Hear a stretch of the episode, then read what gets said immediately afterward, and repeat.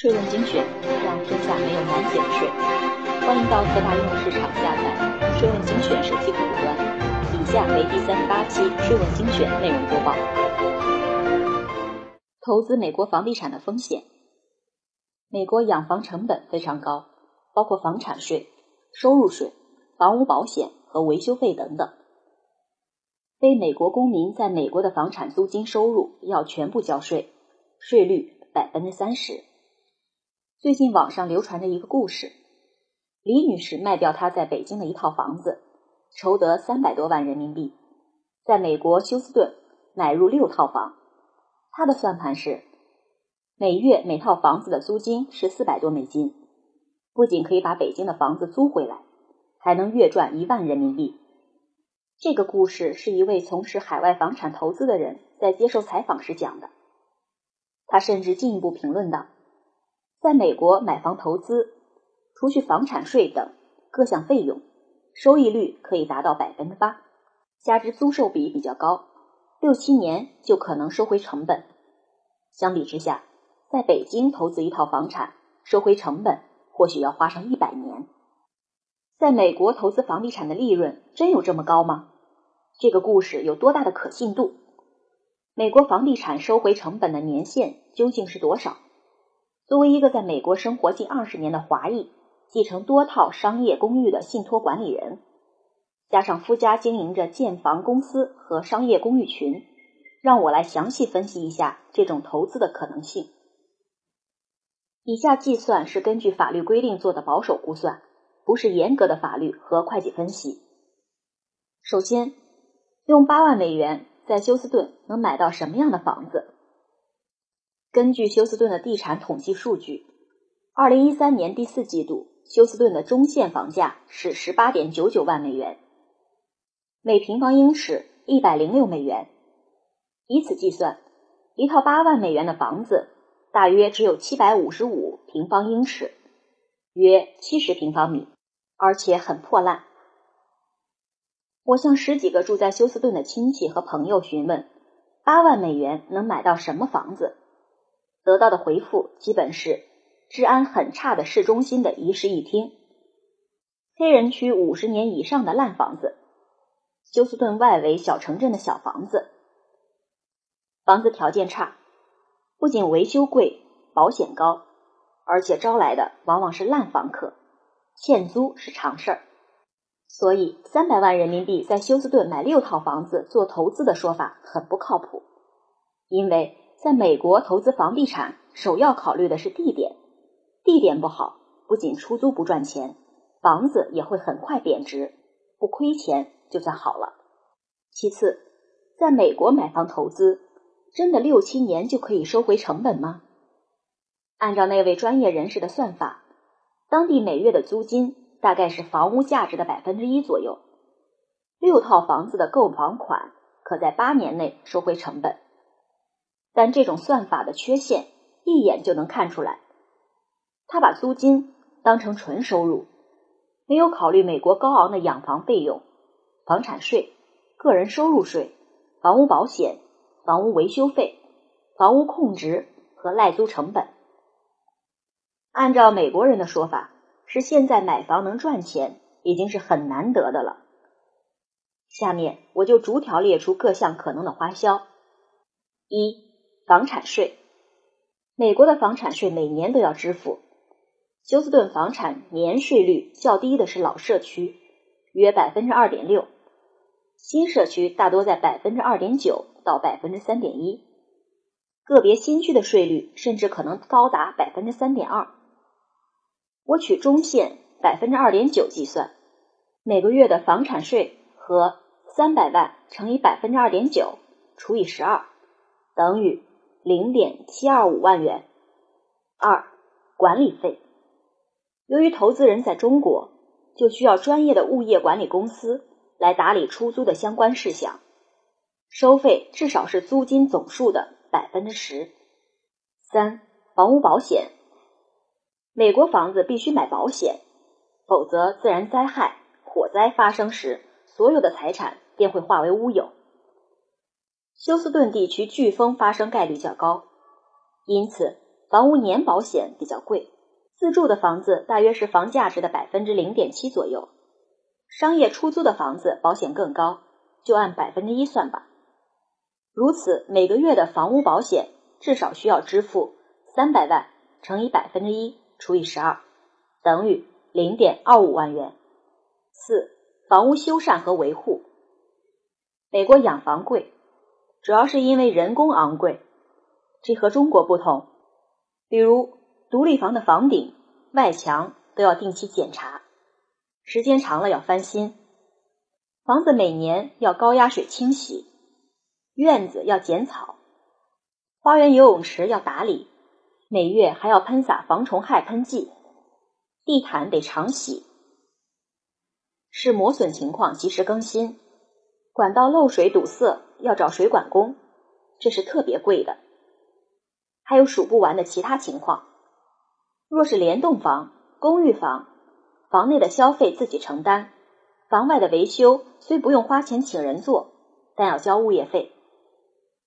每个月一两百美元，还有中央空调、冰箱、洗碗机、洗衣机等电器都是业主要提供的，坏了就得更新。总之，保守估算，李女士的这六套房子平均每个月的修缮费要两百美元。五、房屋控制以及赖租等成本。租房是有控制期的，我家商用公寓好的时候。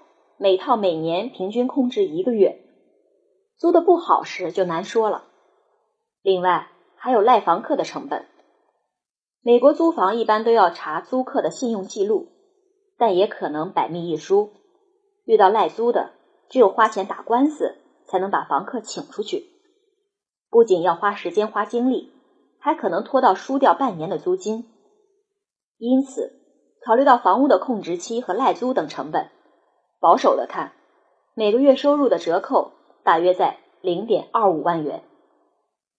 六、律师、公共会计师等费用，保证投资合法，这个暂且提一下，因为下面一项中还会提到。七、个人收入税，按照美国税法，不居住在美国的非美国公民在美国投资房地产的收入，不受中美两国合约豁免。收入需要交税。若房地产是唯一的投资，而不挂靠其他商业投资时，全部租金都要交税，税率百分之三十。好在休斯顿没有州税，美国大多数的州都有。不过休斯顿的销售税很高，房子要卖的时候，这个税就要缴纳了。当然，这部分税收可以通过聘请专业税法律师。减免部分，但税法律师也不便宜。如我家夫君的小时费用是两百五十美元，不交钱给商米大叔，就得交给律师。美国这句俚语的意思就在这里。我已经看到有中国投资者逃避这部分税收被国税局发现的报道。要记住，美国房地产交易时所有信息都会上报国税局。不缴税，要不了多久就会被发现。到时不仅要用美国地产收入来抵债，严重的还会触犯法律。写到这里，除去各种消费，每个月收进来的三万租金，大约只剩下百分之十五了，即零点四四五万。很显然，按每个月零点五万的净剩，要收回资金。至少需要五十年，而且这还是对各项消费非常保守的估算。额外花费的陷阱还有：八、增值税。在持有房屋时，若房屋增值了，不需要支付增值税，但整个地产的升值会导致政府对持有房屋的估价升高，地产税会水涨船高。一旦房子出手，增值的部分就要交税了。美国居民第一套自住屋的增值不需要缴税，以后的都要交。外国人投资的租住屋，即便是第一套，也不免增值税。很显然，增值税虽不体现在每个月的收入或成本上，但会影响套现，继而影响收回成本的时间和投资回报率。九、继承税，这是绝少中国投资者会想到的问题。我们最近就帮助了一个自称走投无路的中国家庭处理了一件相关的事情。小 L 的父母在美国买了一套五十多万美元的房子作为度假屋。小 L 上学后由妈妈陪他在美国读书，不料想在小 L 十几岁时突发惨剧，父母双亡，小 L 成了这套房子的唯一继承者。但由于小 L 是未成年人。再加上父母没有留下美国能承认的正式遗嘱，这套房产要经过美国法庭的遗嘱检验，放到小 L 的信托里。但小 L 是常驻美国的非公民，他接受遗产时只有二十五万美元是免税的，美国公民是五百万美元免税，不常驻美国的外国人是六万美元，剩下的近三十多万美元需要交遗产税。税率几乎达百分之五十。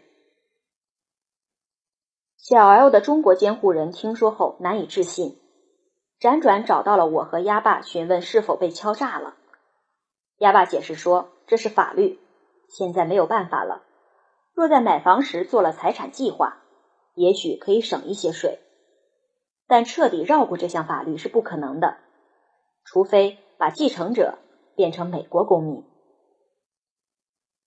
除了上述投资成本、经济发展速度、市场起伏、汇率变化、政治因素等，均会影响中国人在美国进行房产投资的效果。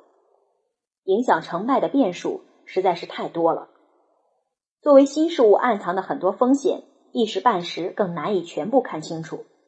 就像上面提到的遗产继承时的缴税问题，虽然在美国地产投资比较保险。但从不是一个能够短期回报的领域，也因此，美国人更愿意投资股市或其他。在美国做地产投资的人，多数是利用给美国公民的低息贷款、税收优惠政策等，做长线规模投资，同时用地产的消费来抵消其他领域投资的收入。比如我夫家当初做商业公寓楼投资，是为了减免建房公司获利。而需要缴纳的税收。以上这些优惠，中国投资者是享受不到的。相对中国，美国经济发展比较均衡，买房投资属性并不高，房产的回报率更不像国内一些机构宣传的那么乐观。房产出售变现难度也远比国内大。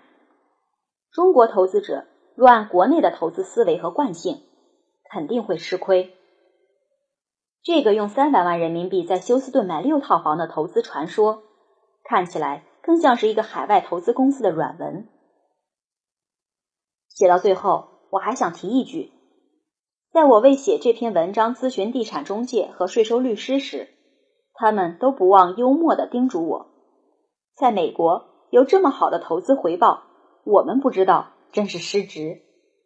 你要知道怎么认识这位李女士的话，一定要告诉我们。我们也要入股投资哦。撰文 K. Adkins，供职于美国大学。微信公众号，这才是美国签约作者。谢谢收听本期播报，税问精选，让天下没有难解的税。欢迎到各大应用市场下载税问精选手机客户端，并在语音频道与我们评论探讨。